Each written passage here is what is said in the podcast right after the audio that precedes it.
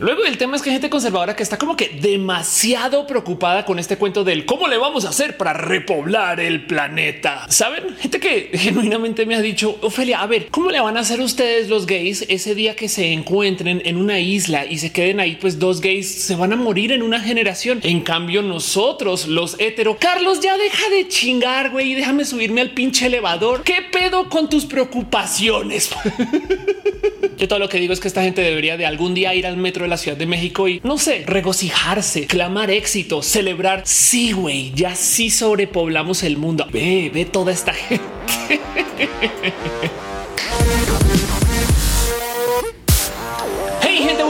Yo soy Ofelia Pastrana, la explicatriz. Sean ustedes bienvenidos aquí a mi canal en YouTube donde hablamos acerca de tecnología, a veces de videojuegos y donde siempre nerdeamos a gusto, donde nos damos mucho cariño geek y apreciamos la diversidad y donde los lunes hacemos un show en vivo que se llama Roja para básicamente hacer todas esas mismas cosas, solo que en vivo.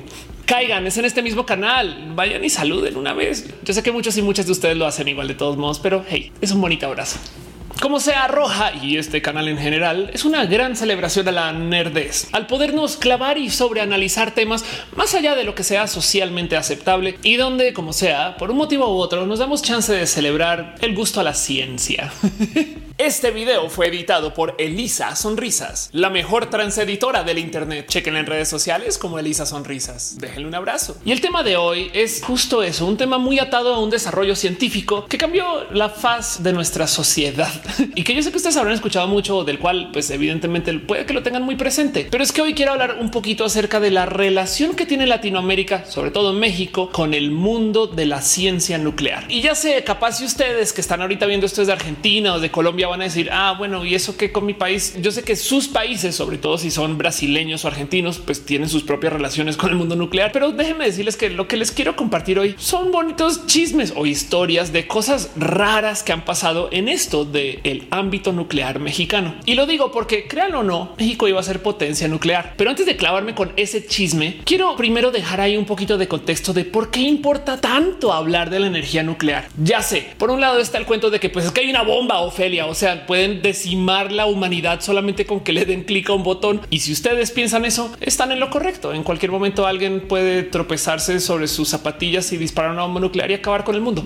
Pero el tema y el por qué nuclear es toda una era de la humanidad es por culpa de algo muy específico y muy bonito que le regaló al mundo nadie más y nadie menos que Albert Einstein. Entonces, pues sí, ya sé, Albert Einstein es posiblemente el científico más celebrado del siglo pasado y es que de verdad que cambió mucho el cómo nos relacionamos en sociedad, sobre todo a calidad internacional, que si bien no era lo que quería hacer cuando supongo que comenzó a estudiar física por primera vez en la vida, resulta que el doctor Einstein topó con algo tan importante acerca del cómo se comporta la naturaleza que vale la pena platicarlo aquí, si acaso un tantito por encima. Pero es que yo sé que ustedes habrán visto en playeras y en grafitis y en bromas y en chistes y en memes este cuento del E igual MC al cuadrado. Es yo creo la fórmula matemática más famosa de la existencia y de paso, por si no lo tienen presente, es la fórmula que explica la bomba nuclear. Ahora, el motivo por el cual la fórmula es importante es porque lo que propone el doctor Einstein no solo es que podemos tener bombas que acaben con Israel solamente con pensarlo, sino porque lo que le dice al mundo acerca de la naturaleza es importante. Veamos la fórmula no más. En su versión más simplificada, básicamente nos presenta que la energía tiene una equivalencia con la masa. Entiéndase lo que está diciendo el doctor Einstein es que si tú tuvieras tanta masa en la mano, un kilo de plomo o algún material que pues puedas pesar, que básicamente es cualquiera, entonces lo podrías intercambiar por energía. Y ojo, porque la historia completa es que la relación no es lineal. E igual mc al cuadrado quiere decir que la cantidad de energía que tú tienes un tantito de masa se multiplica por c al cuadrado y c para aquellos no versados en el desde la ciencia es una letra que representa la velocidad de la luz. ¿Por qué está la luz metida en todo esto? Eh, hay que estudiar todo el trabajo del doctor Einstein, pero el tema es que la luz viaja muy rápido. C es un número inmenso y como está en esta fórmula es C al cuadrado, lo cual quiere decir que la relación entre la energía y la masa es inmensamente distante o puesto en otras palabras, con muy poquita masa puedes encontrar mucha energía. Y entonces cuando tú en esa 1930 y 1940 le traes una cosa así al mundo, la próxima pregunta es el cómo hacemos para extraer energía de toda la masa de todo todo lo que nos rodea, porque todo tiene masa. Entonces debe haber algún modo de poder generar energía con eso. Y el tema es que también porque estaban enredados en una inmensa guerra mundial, los científicos que comenzaron a trabajar esto se dieron cuenta que si de muy poquita masa puedes generar mucha energía, podemos hacer bombas. lo que no tenían tan presente es qué tan explosivas iban a ser estas bombas. Y resulta que las bombas que se desarrollan por vía de la búsqueda nuclear de energía son tan destructivas que prontamente se dan cuenta que pueden eliminar a la humanidad con una.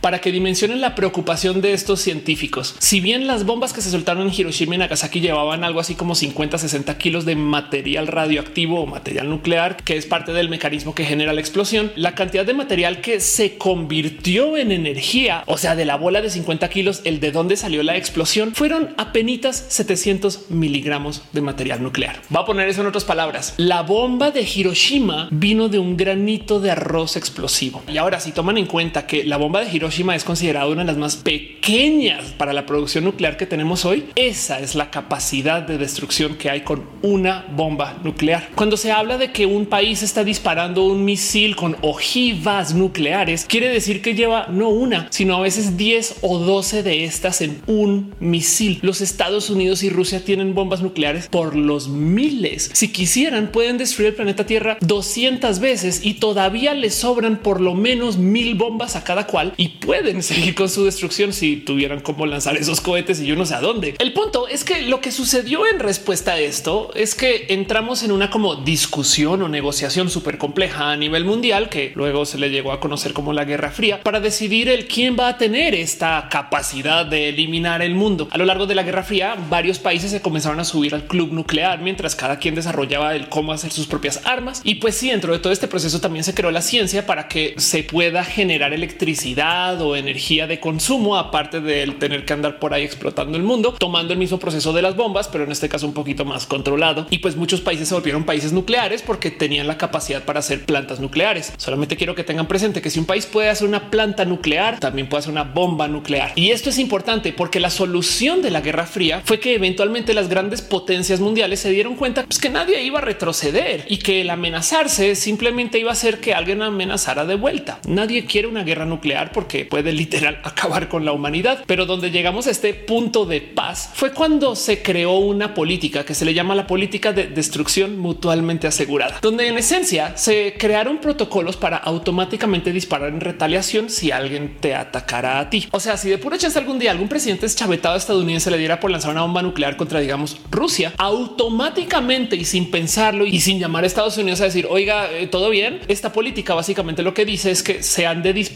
cohetes rusos de vuelta a Estados Unidos sin hacer pregunta alguna. Ahora, el tiempo que le toma un cohete balístico lanzado desde Estados Unidos en llegar a Rusia es de más o menos 20 minutos. Entonces tampoco es como que tengas tanto tiempo para poderle preguntar a tus asesores si todo bien o planear para pues prepararte para el impacto. No tienes 20 minutos y se acabó el mundo. y el efecto final de la política de destrucción mutuamente asegurada, pues es como en esas películas de acción que de repente todo el mundo acaba como así empuñándose la pistola del uno enfrente al otro, pero tiene una apuntada también. Entonces acá hay alguien más que le tiene apuntada para allá y todo el mundo se está apuntando y nadie está disparando. Una situación de paso que se le conoce en Estados Unidos como el enfrentamiento mexicano, el Mexican standoff, pues esa es la paz mundial. Nadie está dispuesto o dispuesta a ir a guerra porque sabe que el momento que amenace con el uso de armas nucleares, entonces en potencia también destroza su propio país y la civilización. De paso, curiosamente, esto ha generado una como rarísima política de como ejecución militar, donde lo importante para cada país no es invadir o prepararse mucho, sino mostrarle a las otras personas que tiene la capacidad de hacer algo. O si me llegaras a atacar, yo te puedo responder, pero realmente no quieren ir a guerra, sobre todo porque ahora está como conexión económica internacional, lo cual como que también obliga a que los países tengan que colaborar, porque si yo ataco a un país, entonces pierdo acceso a comida o cosas así que me pueden hacer daño desde lo económico. Y el por qué quiero hacer este video es porque México tiene acceso a esa energía nuclear y puede hacer sus mismas bombas nucleares, pero su historia con los procesos nucleares vale la pena de analizar.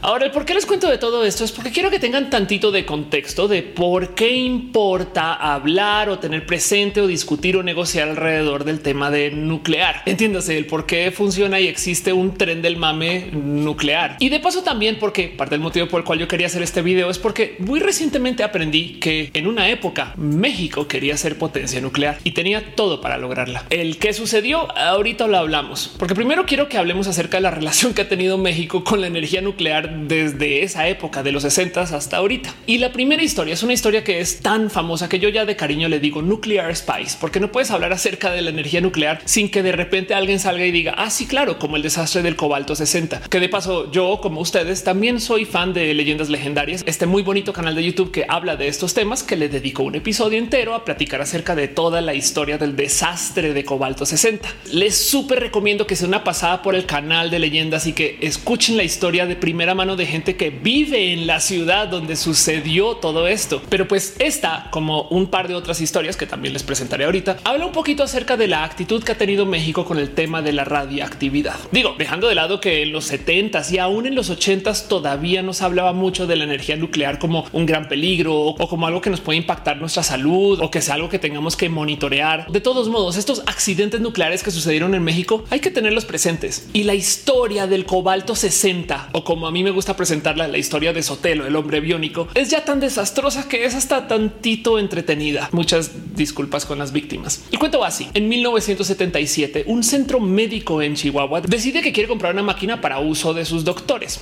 El tema es como varias de estas máquinas de pues, análisis y resonancias, esta en particular funciona con un módulo que contiene cobalto 60, un módulo altamente radioactivo que se tiene que manejar con un altísimo nivel de responsabilidad. El centro médico no es como que disponiera de la capacidad de hacer esta compra, pero al parecer están bien determinados de que tienen que tener la máquina y proceden con la compra e importación ilegal a México de la máquina para luego recibirla y darse cuenta que no hay absolutamente nadie en el estado que la pueda operar, motivo por el cual entonces la máquina queda en desuso, se guarda en una bodega y básicamente la gente se olvida de su existencia. Seis años después, en diciembre de 1983, Vicente Sotelo Alardín, en ese entonces empleado del centro médico, le piden que vaya a pues básicamente desocupar esa bodega donde tienen guardadas tantas cosas que en últimas ya no sirven. Según como lo relatan, el jefe de mantenimiento le da permiso de llevarse lo que sea que quiera con tal de que lo desaparezca y le libere el espacio al hospital. Vicente Sotelo procede a desarmar la máquina para poderla transportar en su camioneta, una pequeña pickup Datsun que pues tiene tal forma que no puede llevar la máquina completa y en el proceso se topa con una pieza que es bastantes veces más pesada que el resto de la máquina en sí. Como sea, el proceso de desarmado no es exactamente organizado. En muchos casos, el proceso de carga de la máquina implica que la tuvo que golpear a martillazos con tal de que rompiera una para que entre ahí en su pickup y la pueda llevar. Y aquí es donde comienza el desastre radioactivo, porque cuando se topa con esta pieza que pesa bastante más que todo lo demás, también procede a romperla a martillazos para luego sin saber liberar una cantidad ridícula de cobalto 60, material altamente radioactivo que en ese momento hubiera generado dosis de radiación potencialmente letales y tan presentes que como lo narraba el señor Sotelo, se le calentaban las manos de solo sostener el metal ahí. Obviamente este empleado no tenía la más mínima idea de lo peligroso que era el material que tenía en sus manos y pues sí, como le ordenaron, procedió a llevar la máquina a un deshuesadero, una cosa que se llama en México un yonque, donde en esencia entrega las piezas y pues básicamente se despide y va a casa. Ojo, sin saber que su camioneta y él estaban altamente irradiados y que para rematar seguiría siendo una camioneta radioactiva por muchos años. En el proceso, camino a su casa, de hecho la camioneta se avería, al parecer tiene un problema con su batería y la tiene que dejar ahí tirada al lado de la carretera en un lugar donde se queda estacionada por 40 días. De nuevo, una camioneta radioactiva en la mitad de la ciudad, solo porque sí. Y no descartemos que en el proceso de ir del centro médico al yonque también tiró material radioactivo por todos lados y pues simplemente siguió con su vida, pues como normal, porque él no sabía que estaba llevando detrás la fábrica de las arañas mutantes o algo así. El tema es que el deshuesadero, pues evidentemente procede a romper más la máquina, aventar material radioactivo por todos lados y luego recuperar todo eso para enviárselo a fábricas de material para construcción. En uno de estos casos, una en particular que compra la mayoría del metal que venía del yonque, que se llama Aceros de Chihuahua, Quien recibe todo ese material para refabricarlo como varillas para construcción. Esas mismas que van en los edificios y que se recubren con cemento y que básicamente es la base estructural de tanto en las ciudades en general. Entonces ya tenemos hospital irradiado, camioneta nuclear, todo el camino entre el hospital y el yonque también soltando radiación por todos lados y para rematar todo el yonque queda también contaminado, pues porque al hacer uso de electroimanes y lo que sea que usan para romper lo que reciben, pues no necesariamente están llevando una operación limpia y controlada. Grave comienza cuando esas varillas de acero se comienzan a distribuir por el resto del país y tengan muy presente que todas esas varillas siguen emitiendo radiación por lo menos 100 veces más alta de lo que se considera seguro para cualquier ser humano. Varillas que acaban en casas, centros comerciales, plazas, en edificios de gobierno y en un sinfín de lugares en por lo menos 10 estados en la República. Y súmenle a eso que el mero transporte de las varillas también es radioactivo. De hecho, gracias a eso es que no se de todo este desmadre? Porque resulta que algunas de estas varillas de construcción se compraron en Estados Unidos y de puro chance en algún momento durante el proceso de envío a Estados Unidos, el chofer de uno de los camiones que estaba transportando esas varillas se pierde. Digo, también son los 70 no tenía GPS. Básicamente tomó una vuelta a la derecha cuando debió haber volteado a la izquierda y en lo que está como dando vueltas para ubicarse un poco y volver a su ruta de puro chance pasa cerca al perímetro del laboratorio de los Álamos, el mismo laboratorio donde se desarrolló y construyó la primera bomba nuclear. Podrán imaginar que el desarrollo de un laboratorio así, pues por supuesto que tenía las más estrictas medidas de seguridad. Una de esas era tener un perímetro que medía actividad radioactiva, no más para verificar que nadie dentro del laboratorio se estuviera llevando material. Ahora imagínense el pánico cuando estos ingenieros o científicos de repente les salta las alarmas y comienzan a pensar que a lo mejor alguien está sacando material de ahí o a lo mejor algo está pasando cerca que despierta esas medidas de radioactividad. Una de las medidas de estos sensores de radiación incluye el tomarle fotos a las vías aledañas y cercanas al laboratorio, de nuevo por seguridad, para saber quién entra y quién sale para poder rastrear si alguien se está llevando cosas y topan con que por ahí pasa un camión que normalmente no pasa. Comienzan entonces a buscarlo por el estado para encontrárselo pues no muy lejos en un motel y básicamente irlo a invadir con todos los hombres de negro para cuestionar al chofer y decirle hey, qué onda con tu material radioactivo que traes ahí atrás y gracias a eso poderle hacer rastrear las varillas para descubrir que son varillas radioactivas hechas en Chihuahua de material radioactivo que viene de una fuente que se compró en un yonque en particular. Siguiéndole el hilo al yonque, dan con el hospital y en últimas básicamente explotan contra México la noticia que pues saben que hay una fuga de material radioactivo que además tiene completamente irradiada a Ciudad Juárez por culpa de todo este material que aventaron en la carretera y demás que ahí sigue y que encima de eso se crearon todas esas varillas que quién sabe a cuántos lugares llegaron ya y que para rematar no hay el cómo rastrearlas. ¿Qué te puede suceder si tú vives en una casa construida con estas varillas? Aparte de dolores de cabeza, malformaciones, cáncer, también en potencia te puede dejar completamente estéril. Y claro que por supuesto esto es radiación que puede cambiar tu ADN. Es que no estamos hablando de cantidades pequeñas. Esto es una fuga mayor de material radioactivo. Pues bueno, eventualmente comprobándole al hospital que ellos sí fueron los responsables de soltar todo ese cobalto 60 al mundo, porque de paso no lo aceptaron ya que la compra de toda la maquinaria había sido de modos ilegales. México comienza el proceso de limpieza, que de lejos es yo creo la cosa más irresponsable que yo he escuchado en la vida, porque para levantar todo este material radioactivo contratan gente para que puedan ir con escobas y básicamente recoger todas las piedritas y todo el metal que encuentren de todo lo que tiró la camioneta en lo que fue del centro médico al yonque y hasta donde quedó tirada. Una de las cosas que tengo anotadas de ese recuento es de cómo los jefes de estas personas con escobas les daban instrucciones sentados atrás de botes con agua, porque supuestamente eso los protege contra la radiación, que es falso. Empleados mismos que famosamente se quejaban de que les daba dolor de cabeza y de que les costaba mucho levantar el material a veces y que estaban constantemente cansados porque estaban completamente irradiados. Pero bueno, como sea, la comisión logró recuperar 2.360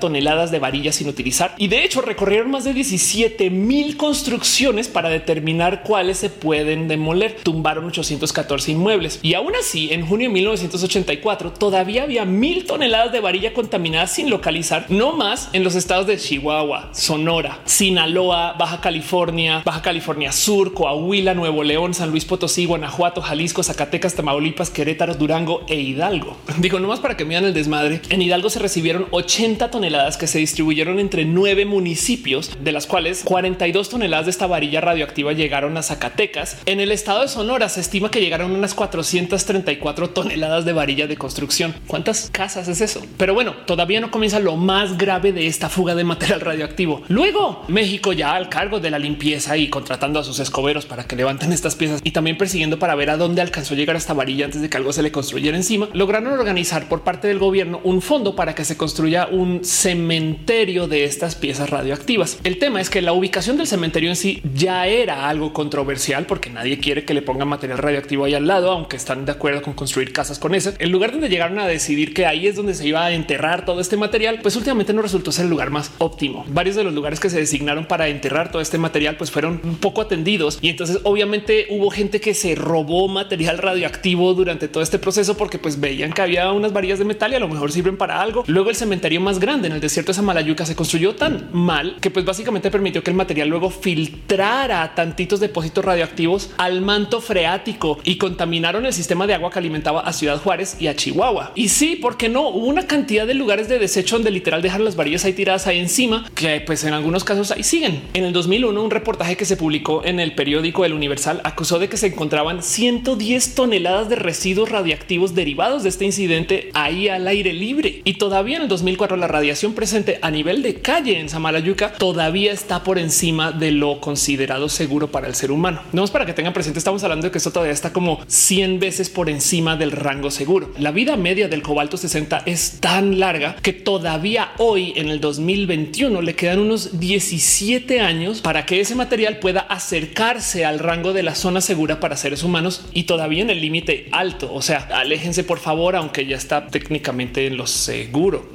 ¿Y de dónde el cuento del hombre biónico? Porque el señor Sotelo, luego de haber manipulado el cobalto 60 con las manos, cargado la camioneta, manejado la camioneta y depositado todo esto y básicamente haber estado expuesto de frente con toda esa radiación, al parecer no le pasó nada. Según los médicos, vivió en muy buena salud, por lo cual entonces se le acuñó el apodo de el hombre biónico, que nada tiene que ver con la energía nuclear, pero así las cosas en los 80, supongo. De nuevo, chequen el canal de leyendas legendarias que recuenta esto mucho más a detalle y tiene una cantidad de datos muy íntimos acerca de sucedido. Y si ustedes creen que ya de salida con esta porque 17 años es ahorita, solo quiero que tengan presente que el año pasado hubo una alerta nuclear porque se perdió otra máquina de índole de uso de medicina que también tiene una fuente nuclear y que ahorita nadie sabe dónde está y que pues a lo mejor alguien en otro que está en este momento desarmando y irradiando básicamente a toda la ciudad. Como les digo, el Chernobyl mexicano, que nadie sabe a cuánta gente acabó afectando a fin de cuentas, pero se los prometo que esta cifra va por los miles. El 84 y el 86 en México son años que repuntaron en casos de cáncer, labio leporino y varias otras complicaciones de nacimiento. También fue un año que disparó México con esto del cáncer cervicouterino. Y si bien esto puede ser porque en los 80 se comenzó a crear una cultura de medicina que le pedía a la gente que se hiciera pruebas de cáncer y entonces ahora simplemente hay más gente. Entonces ahora simplemente la estadística refleja más casos, pues porque hay más gente que se está haciendo pruebas. También pudo haber sido por un incidente así. Y digo un incidente así porque luego de Chernobyl hubo otro incidente así. Y esta historia sí que es malvada, pero también habla un poco acerca de la cultura nuclear del país. En caso que ustedes no lo tengan presente, no tengan la edad o simplemente no les haya interesado o no hayan visto la serie en HBO, la explosión de Chernobyl pudo haber sido fácilmente la explosión de una planta nuclear más famosa de la historia, dejando de lado que hace nada volvió a suceder algo similar con la planta de Fukushima en Japón. Pero el caso es que la explosión en Chernobyl trae también drama geopolítico encima, porque esta es la planta nuclear más grande que construyó la Unión Soviética y que pues, de cierto modo representaba el poder científico de la Unión Soviética. Y el hecho que les hubiera explotado en sus narices, pues en su momento dijo muchas cosas. Lo que sucedió fue que en las primeras horas del 26 de abril del 86, el personal de uno de los reactores de justo la central nuclear en Chernobyl estaban realizando pruebas sobre el sistema, pruebas que salieron mal. Entonces, pues trataron de corregir el error y en el proceso deshabilitaron el sistema de apagado automático que tenía el reactor. La es muy famosa y hay una cantidad ridícula de documentales que cuentan lo que sucedió por si quieren empaparse más de esto. Pero lo que tienen que tener presente es que la explosión fue tan grande que luego entonces esto provocó una subida de tensión que hizo que explotara el edificio y levantó un techo de 12 mil toneladas, porque para rematar el edificio donde se construyó la planta de Chernobyl creo que era la construcción humana más grande del momento, así como ahorita Tesla está haciendo el Gigafactory en ese entonces pues Chernobyl. Y pues sí, en esencia aventaron material radioactivo tan lejos que llegó a afectar la producción agrícola hasta en Irlanda. Toda Europa quedó irradiado y de hecho generó una crisis de comida porque pues en esencia comerse todo lo que se hubiera plantado en esa semana era irradiarse en casa. Y el que tiene que ver esto con México es que gracias a que estos europeos entran en crisis porque no saben qué hacer con toda esta extra producción de comida que no se puede consumir, deciden con la mano en la cintura vendérsela a Latinoamérica. En uno de estos casos más criminales, el creo que ministro de Agricultura de Irlanda decide venderle a Brasil leche que ha sido contaminada por la explosión de Chernobyl. Ojo, no con dolo, según entiéndase, si le están diciendo a Brasil, hey, está contaminada, no la queremos, la quieres tú. Brasil se niega a comprarla y el entonces embajador de México en Brasil escucha esta historia y decide notificarle a México, país que él sabe le compra leche en polvo a Irlanda, que la leche que están tratando de vender en este caso en particular es leche radioactiva y le puede hacer mucho daño a la gente. Esta es la historia de Antonio González, el embajador, que es bien controversial porque como él sí se tomó el tiempo de notificar al gobierno mexicano, mucha gente dice que simplemente le notificó muy tarde, motivo por el cual entonces la fecha documentada de cuando él envió su comunicado eh, está en debate ahorita.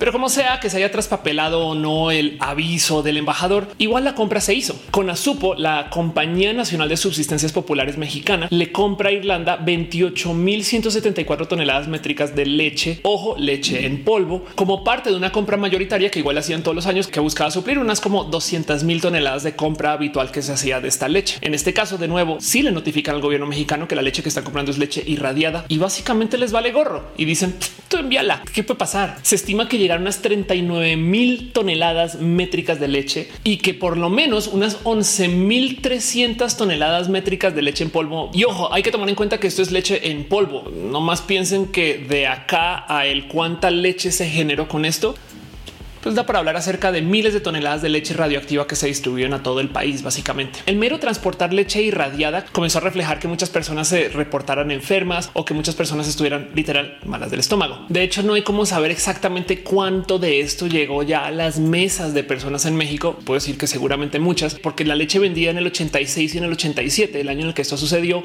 no pasó por inspección. Ahora, el cómo nos enteramos de que esto sucedió, evidentemente poco tiene que ver con el hecho de que también en esos años hubo picos de casos de niños con labio leporino, madres con problemas de cáncer cervicuterino y todas las complicaciones posibles que puedan generar esto del estar expuestos a la radiación, sino porque resulta que a un vicealmirante naval se le notifica que hay algunas personas en algunas zonas que se están enfermando y le dicen por favor investiga qué puede ser lo que está pasando. El vicealmirante Rodríguez toma acción cuando se da cuenta que prácticamente todo el batallón de infantería de la Marina, la tercera zona naval, pues estaban enfermos. Y ojo que es la misma zona naval en Veracruz donde entró toda esta leche. Ahora, como son las cosas en México, el vicealmirante de puro chance tenía un cuate, un amigo con quien jugaba ajedrez, quien de paso también era parte de la Comisión de Desarrollo Atómico en México y además era un físico logrado, una persona que claro que le había hablado unos días antes acerca de lo que sucedió en Chernóbil y a quien el vicealmirante le podría consultar en caso de que se topara con algo sospechoso en este tema, porque justo en lo que está haciendo su inspección se percata que hay transporte de leche que proviene de Irlanda. Gracias a que el vicealmirante había hablado con su amigo acerca de todo esto que sucedió después de Chernóbil, le cae el 20. Se percata que esa leche puede estar potencialmente irradiada y la envía a análisis para descubrir que no es que la leche estuviera mala, es que la leche es potencialmente letal.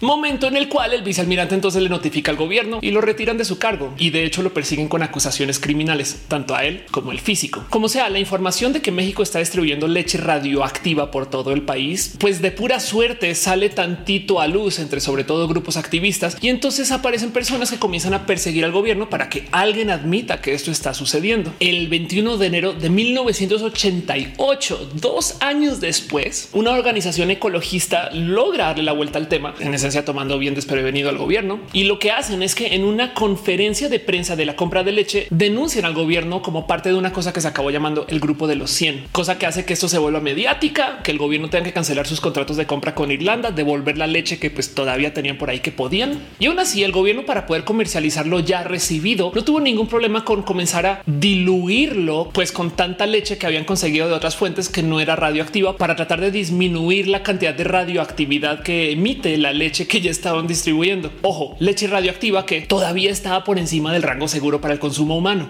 y si bien a diferencia del caso de las varillas radioactivas, este caso es tanto menos peligroso porque como la leche expira, entonces en el peor de los casos esta leche radioactiva se acabó desechando eventualmente y se consumió y ya vino y se fue, mientras que las varillas radioactivas todavía siguen ahí en las casas de la tía, la abuela o en el edificio de gobierno donde trabaja pues alguien que seguramente le duele la cabeza mucho por estar ahí y está como muy de malas todo el día, pero como sea el daño es incalculable. Y ojo que todavía para México hay un otro incidente notorio que vale la pena platicar. Si bien el primero es el caso del cobalto 60, el famoso caso del cobalto 60. El segundo es el caso del cesio 137. El tercero quisiera llamarlo el caso del cobalto 57. Y para presentar lo sucedido acá, quiero que viajemos a una zona de México que mucha gente conoce por su poder místico. se le llama la zona del silencio y es una zona desértica que está rodeada de mucho misterio porque se dice que cuando entras a la zona del silencio, la radio no sirve, las brújulas se pierden, tu reloj apunta a todas las horas del tiempo o algo así y no te puedes comunicar con absolutamente nadie. Dicen de la zona del silencio que tiene una atracción especial y que los animales se acercan a la zona del silencio para ir a morir y que cualquier avión que se acerque pues se verá obligado a girar para tener que sobrevolar esa zona desértica y que además una vez que entran se van a perder. No por nada, este pequeño trozo en el mapa se le conoce como el Triángulo de las Bermudas mexicano. Se supone que la zona del silencio está perfectamente alineada con el Triángulo de las Bermudas y las pirámides de Giza. Y digo se supone porque una está a 29 grados latitud, otra está a 25 grados latitud y la otra está a 26 grados, lo cual quiere decir que hay una instancia como 400 kilómetros kilómetros entre la una y la otra y pues no, no están alineados para nada. Pero como sea, la gente se cuelga de este pensar que esta es una zona tan mística que tiene estos como poderes paranormales. Y quiero que repasemos una de las cosas más raras de lo que sucede aquí es que curiosamente la zona tiene nopales morados y hoy en día hay gente que va a la zona del silencio para recoger piedras místicas y energéticas que se dicen que están pues por ahí a riesgo de que una vez que entres puede que te pierdas. Y entonces quiero hablar acerca de ese tema del cono magnético que hace que cualquier cosa que pase cerca automáticamente tenga que dirigirse hacia la zona del silencio porque así el magnetismo, porque resulta que lo que hace que la zona del silencio se lance al estrellato es que en algún momento en lo que Estados Unidos está haciendo pruebas de misiles nucleares balísticos de puro chance y por puro accidente, uno de esos cae en la zona del silencio. Lo que dice la leyenda local es que el misil era un misil que iba al espacio y que porque la zona tiene estas capacidades magnéticas, entonces jaló el misil a la zona y logró que cayera acá pues en contra de la voluntad del diseño del misil. La realidad es que el misil era un misil de pruebas de reentrada. Entiéndase, ya sabían qué sucedía cuando sacabas un misil de la Tierra. Estamos hablando de 1970, pero no sabían bien cómo se comportaban estos misiles cuando volvían a entrar. Entonces, pues simplemente observaban el, por ejemplo, qué tan lejos pueden llegar desde la zona a la que están tratando de golpear. En este caso en particular, sí, el misil se desvía unos varios cientos de kilómetros y de hecho golpea a otro país. Y el tema es que este misil estaba llevando una punta con diseño que tenía material radioactivo. Entiéndase, no era un misil nuclear, simplemente tenía material nuclear, pues potencialmente para su operación o desde su construcción o quién sabe exactamente por qué motivo. Pero como sea, al aterrizar en México, en esencia, Estados Unidos básicamente bombardeó México por accidente y dejó ahí una cantidad de residuo nuclear, el cual por supuesto que dijeron tenemos que ir en chinga a recoger antes de que pase algo. Tan grave debió de haber sido el accidente que Werner von Braun, la persona que se inventó el cohete que llevó a los estadounidenses a la luna, vino a México para nomás inspeccionar qué estaba sucediendo. Alguien local en la zona me decía que construyeron un ferrocarril para poderse llevar ese material nuclear lo más rápido posible y en esencia cerraron la zona para que nadie pudiera entrar, cosa que yo siento que es parte de lo que creó la leyenda. Si tú como local de repente te dicen no entres acá porque hay uh, cosas, pues claro que van a comenzar a inventarse todo tipo de rumores. Y luego si lo piensan ese cuento de que hay que ir a la zona para levantar piedras mágicas que quién sabe bien de dónde llegaron, pues es porque claramente se hablaba acerca de cómo venían gringos a levantar piedras no mágicas sino radioactivas para pues que no fuera inseguro para la pobre gente de México, que es un país que no es su país, que no tuvieron ningún problema con llenar de material radioactivo por accidente. Para lo cual entonces repasemos de nuevo la leyenda de que el cohete técnicamente no iba a caer acá, pero cayó acá, porque por supuesto que para Estados Unidos les es muy conveniente que exista la leyenda de que el cohete realmente no venía para acá, pero la magia de la zona del silencio lo trajo a que güey, les aventamos un cohete radioactivo por accidente. Perdón, perdón, perdón. Como si no fuera suficiente. El proyecto de los cohetes Atena era un proyecto que ya se había tildado para cancelar por el cómo no se podía confiar en estos cohetes. Pero bueno, de nuevo, México y su relación con los materiales radioactivos. De hecho, alguien también me había dicho que en los 60 también había caído otro cohete con material radioactivo al norte de México, un dato que todavía no pude corroborar y por lo cual no lo levanté para este video. A lo mejor están hablando de este mismo y pues simplemente la gente lo conoce como historia de otro estado. Ahora, si mis salvajes teorías acerca de lo que realmente sucedió en la zona del silencio no les convence, hablemos un poquito de ese nopal morado. Si bien no puedo comprobar que ese nopal morado sea de la zona y que solamente se de ahí, sí les puedo compartir esas historias que sucedieron después de la explosión en Fukushima, donde en la zona irradiada las flores se comenzaron a comportar muy raro. O sea, nomás vean estas fotos que se comenzaron a publicar en redes acerca de lo que sucedió después de que toda esa radiación pues, se liberó sobre donde estaban plantadas estas flores. Ahora hay que dejar en dicho que hay procesos que no están relacionados a la radiación que hace que las flores hagan estas cosas. Y mucha gente sí salió a decir hey, eso igual hubiera pasado de todos modos. Como las fotos de las flores se volvieron virales, es bien difícil saber cuáles fueron photoshopazos y cuáles fueron flores que sí de verdad se pusieron así. Entonces también duden un poquito de este material, pero sí sepan que tanto para animales como vegetales y pues cualquier cosa, flora y fauna que se exponga a estos niveles de radiación, si es un hecho que te arriesgas a ser expuesto o expuesta a mutaciones en tu ADN. Entonces, si hay gente que ha comentado que esos nopales morados en potencia son respuesta a lo que sucedió después de estar expuestos al material radioactivo. Digo, duden mucho de esa, solamente que quizás y capaz se puede explicar eso así. El por qué quiero darle el espacio a la duda a este hecho es porque hoy hay gente que anuncia que ese nopal morado está en vía de extinción porque ya no lo consiguen, ya no lo encuentran o también en potencia porque entran a la zona del silencio y se pierden. Pero pues entonces se me hace tantito congruente con algo que sucedió en respuesta a un material radioactivo que ya no está ahí porque ya lo recogieron y pues en esencia esos nopales morados ya no se dan tanto. Pero bueno, esa capa sí me la estoy inventando del total. Solamente quiero tratar de explicar toda la magia y todo el misterio de la zona del silencio alrededor del marco de una historia de un gobierno estadounidense que bombardea México y yo no sé cómo le logran para hacer que México diga no, no, no, no, no, es culpa nuestra, ¿eh? porque es que la zona es mágica y atrajo a su cohete. En fin, presento estos tres casos no tanto porque quiera asustarles acerca de cómo México maneja los casos de radiación nuclear, sino porque quiero hablar acerca de algo que iba a pasar. Gracias a que en el año 2000 sucedió todo el caso mediático de Wikileaks, que básicamente era el website de un personaje que pueden buscar hoy que se llama Julian Assange y un día les contaré esa historia. Website que se dedicó a publicar información pues privada o información confidencial que consiguió de sobre todo embajadas quienes tenían un protocolo de intercambio que se llama cables. Pues Wikileaks publica un cable de un estudio energético que hizo México México a eso de los 60 entrando a los 70, donde México detalla su futuro energético y habla de lo que quiere hacer para alimentar el país en las próximas décadas. Básicamente un plan de generación de electricidad que incluye 41 plantas hidroeléctricas, 15 plantas geotérmicas, solo 8 de carbón y ojo a esto, 25 plantas nucleares para alimentar el país. ¿Qué? ¿Cómo es posible que México de los 60 estuviera pensando en hacer 25 plantas nucleares y hoy tengamos solo una. Pues el tema es que México en los 60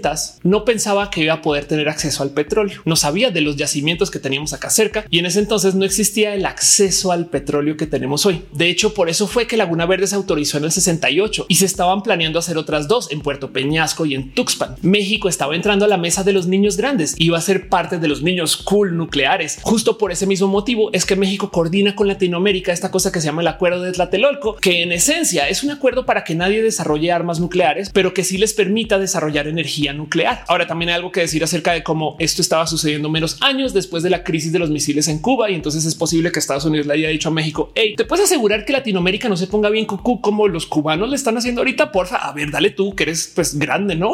Hasta que en 1971 un pescador de apellido Cantarel de puro accidente se estopa con una mancha de petróleo en el mar y de puro chance lo reporta con el gobierno porque pues esa mancha que onda y el gobierno de puro chance decide investigar para encontrar el yacimiento de petróleo más grande del país. Tilda a México hacia un futuro petrolero. Pues sí, un yacimiento que representa algo así como 400 mil millones de dólares en las próximas décadas y que literal crea la ciudad de Villahermosa, Tabasco y todo Pemex se vuelve pues Cantarel por muchos años. Luego se encontraron otros yacimientos, de hecho muy recientemente un par, pero Cantarel solito era tan, tan rico en petróleo que alejó a México de este futuro nuclear e hidroeléctrico. Digo, es un futuro que todavía puede existir. De hecho, hoy México está hablando de cómo está considerando tener una segunda planta eléctrica nuclear. Así sea una pequeña planta eléctrica nuclear, pero una segunda de todos modos. Y quién quita que en el futuro esto sea pues el cómo México hace su generación limpia. Pero bueno, les cuento esta historia justo para que tengamos presente de cómo en los 60 México iba a ser otro país. De hecho, si lo piensan, en los 60 es cuando México fue sede de los Juegos Olímpicos y además cuando México estaba pasando por un boom en su industria cinematográfica. Era otro país porque se estaba presentando contra el mundo como un país nuclear. Y sí, no estoy totalmente peleada con el hecho de que México resultó ser un país petrolero, porque en últimas esto le representó muchas riquezas al país por muchos años. Vayan ustedes luego a decidir si fue para bien o para mal, pero sí es tantito impresionante ver el como cambio de actitud. Ahora, una de las cosas que se tiene que tener presente acerca de todos los países que tienen potencia nuclear es que si bien hay muchos países que tienen generación de electricidad vía sistemas nucleares, muy pocos tienen acceso a armas nucleares, no necesariamente porque no puedan construir las bombas, sino porque no las pueden transportar hacia el enemigo. Entiéndase la otra pieza en el rompecabezas de ser una potencia nuclear mundial es el poder tener un plan de ingeniería que le permita a cada país desarrollar cohetes para poder entregar esas bombas nucleares a donde sea que esté la amenaza. Corea del Norte tiene su propio plan de desarrollo que construye esos cohetes. Estados Unidos, por supuesto, que tiene todo un proyecto espacial que pues llevó gente hasta la luna y ni hablar de la Unión Soviética o de Rusia o de China. Y solamente quiero dejar ahí en la mesa que también en los 60 México tenía una muy, muy prometedora carrera espacial, donde de hecho no solo estaba creando astronautas, sino que también estaba construyendo estos cohetes balísticos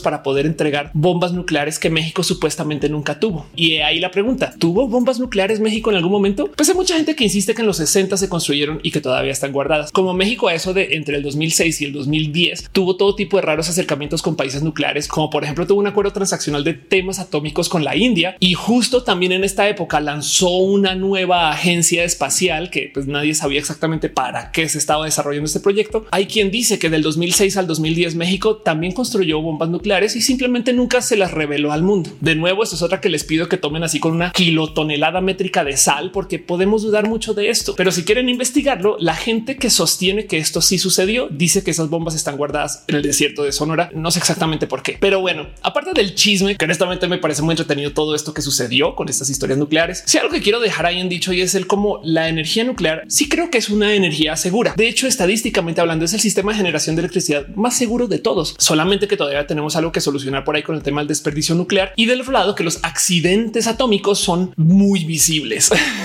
y bueno, ni hablar cuando los accidentes son como los que suceden en México y el cómo se han administrado acá. Pero si hay algo que me salta de todas estas historias y es que gran parte del problema es que la gente no le tiene ni siquiera miedo al tema de la radiación, sino que simplemente no están ni siquiera informadas del tema de estas personas. Y yo creo que eso es el problema base. ¿Qué podemos hacer? Pues bueno, claro que podemos subir nuestro nivel educativo y que la gente se entere porque sí, porque quiere aprender de esto. Como sabemos que eso es todo un reto, sobre todo en nuestros países tercermundistas, haciendo este video yo pensaba que parte de este problema sucede porque México no es un país nuclear. Luego me percaté que si México tuviera una gran producción nuclear o una agencia espacial que estuviera construyendo cohetes por si acaso, pues entonces que claro que la gente estaría más expuesta a esta información y la tendría más presente. Si México tuviera una gran fuerza nuclear, tendría inversión en grandes agencias que se encargarían de limpiar el material de residuo nuclear con algo diferente a escobas. No más que sí es verdad que el hablar de temas nucleares trae mucho miedo asociado y estigma y raras historias. Y entiendo por qué. No sé si lo tienen presente, pero las máquinas de resonancia magnética donde nos hacen pruebas en los hospitales, en una época estas máquinas se llamaban máquinas de resonancia nuclear y les tuvieron que cambiar el nombre porque la gente le daba miedo meterse a la máquina si era una máquina nuclear. Quitan la palabra y ahí va todo el mundo feliz a hacerse sus pruebas en el hospital.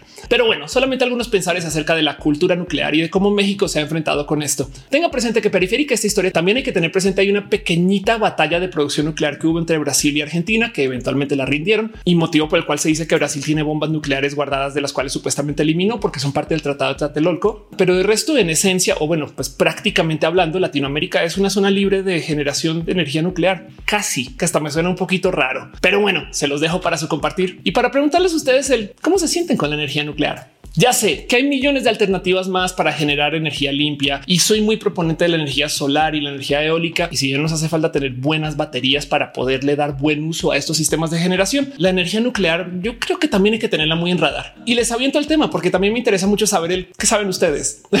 Pero bueno, así nos gusta ver las cosas en este canal. ¿Qué les digo? Para todo lo demás, el motivo por el cual yo levanto estos temas es porque de un modo u otro también me ayudan a celebrar la diversidad. En este caso, la diversidad del pensamiento. Hay algunas cosas de lo que dije hoy que me parecen genuinamente horribles de compartir, pero pues que es mejor que se hablen a que simplemente queden en el olvido. Investiguen mucho de estos tres incidentes y si encuentran otros, déjenmelo saber, porque hay gente que me ha dicho de otros por lo menos dos. Y honestamente deja el pensar de cuánta gente habrá sido irradiada en México en los últimos 30, 40 años. Hey, a lo mejor por eso tenemos esta gran comunidad LGBT llena de superhéroes. Pero bueno, gracias por escucharme, gracias por acompañarme en este tiempo y solamente sepan que este canal existe porque ustedes se toman el tiempo de pues, venir a verlo y recomendárselo a sus amigos, amigas y amigues y de dejar todo su amor aquí en comentarios o en interacciones o para la gente que me apoya en el Patreon también sus abrazos financieros se les da la bienvenida. Gracias mil. Les quiero mucho. Nos vemos en el próximo video. Te quiero. Gracias por pasar por acá.